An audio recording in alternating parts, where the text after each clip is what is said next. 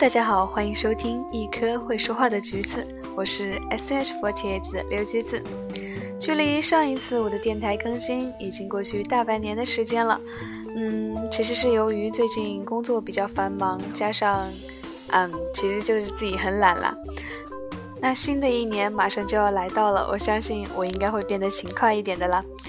那么今天的主题是什么样的年龄都不必认输？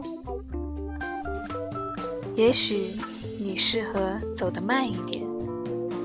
王朔写过一篇文章，标题很调皮，叫《唯一让我欣慰的是你也不会年轻很久》。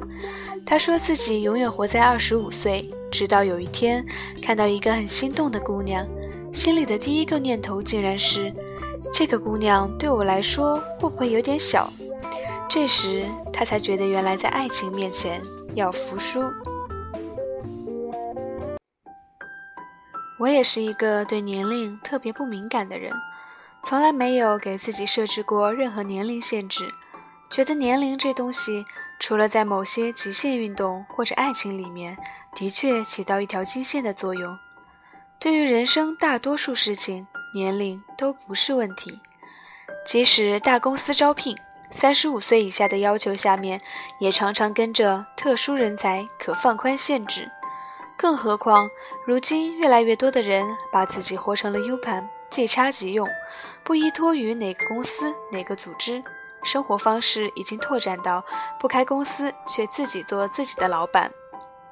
我面前曾经坐着一个二十六岁的姑娘，她的目标是三十岁前找到自己喜欢的人与事，然后相伴一生。她说：“如果三十岁还没找到，我就认输，随便混了。”他的手指尖在茶杯的杯沿处一圈圈地划过，仿佛那里面藏着一个慈悲的救世主，可以因为貌美如花的撒娇而将一颗许愿心交到他的手里。我忍不住回想自己的三十岁，如今我爱的人与事都不是在这个年龄之前搞定的。我将自己最宝贵的二十多岁浪费在一间暮气沉沉的国企里。但这丝毫没有妨碍我在三十岁之后奔赴新生活的步伐。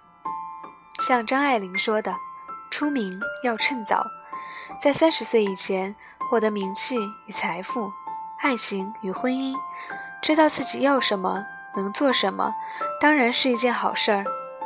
然而，你又怎么知道你是否是另外一种人，适合在三十岁之前走得慢一点，积累足够的勇气？”三十岁之后，迈出坚毅沉稳的步伐。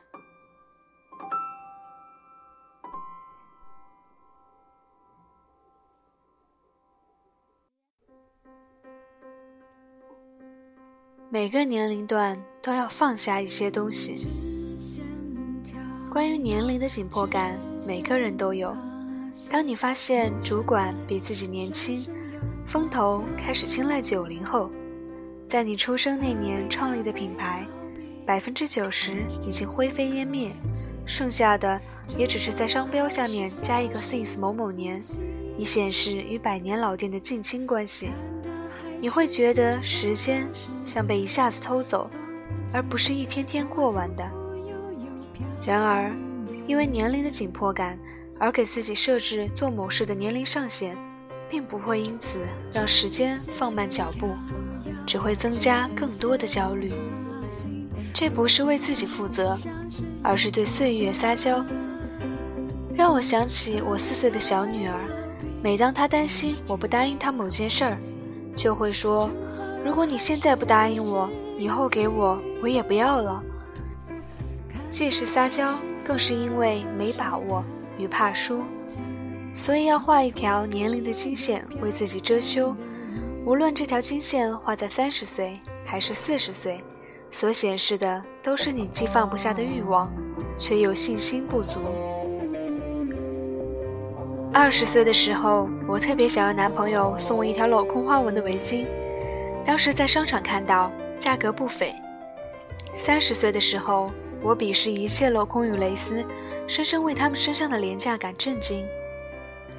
我当然不会承认，是因为我的身材再也无法穿着蕾丝黑背心与短的不能再短的红色热裤，挤在公交车里，听着背后的人们指指点点，哇，这女孩身材真好。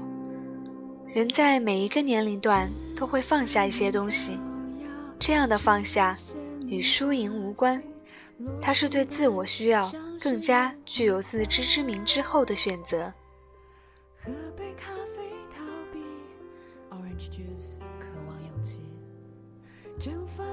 是消失无形蒸发了还是消失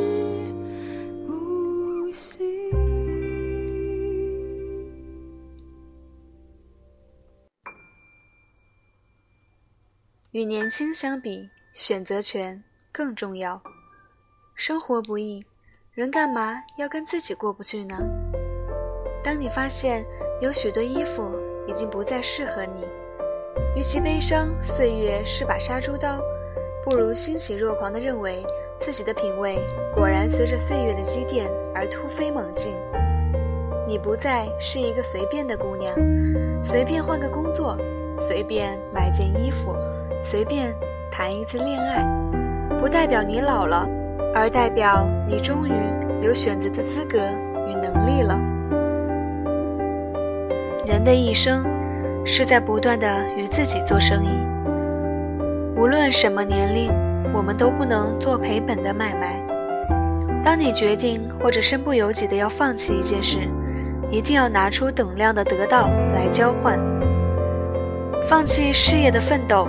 就要交换生活的安稳，在业余爱好中获得成就感；放弃爱情的追逐，就要交换一个人的清静自足，或者为婚姻而婚姻的现实安稳；放弃稳定的工作与生活，就要交换十分的努力，去成就一个时刻在线的姑娘。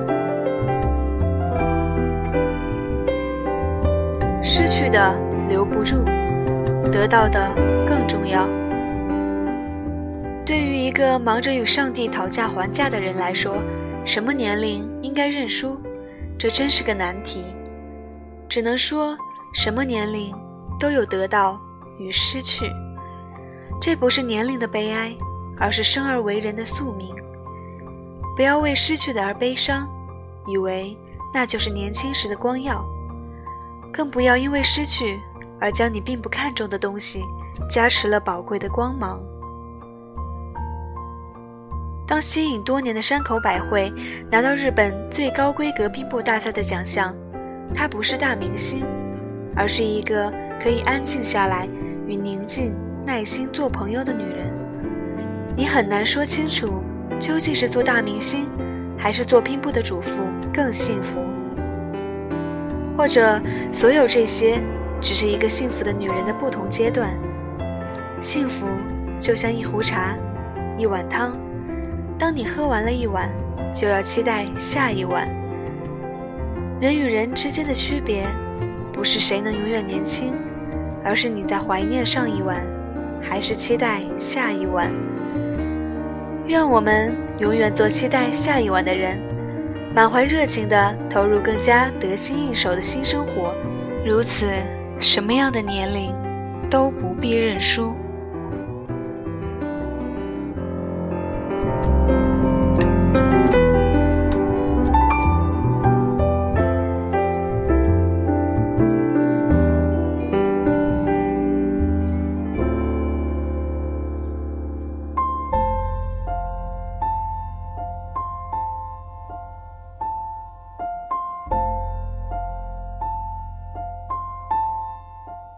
今天的节目就到这里，我们下期再会。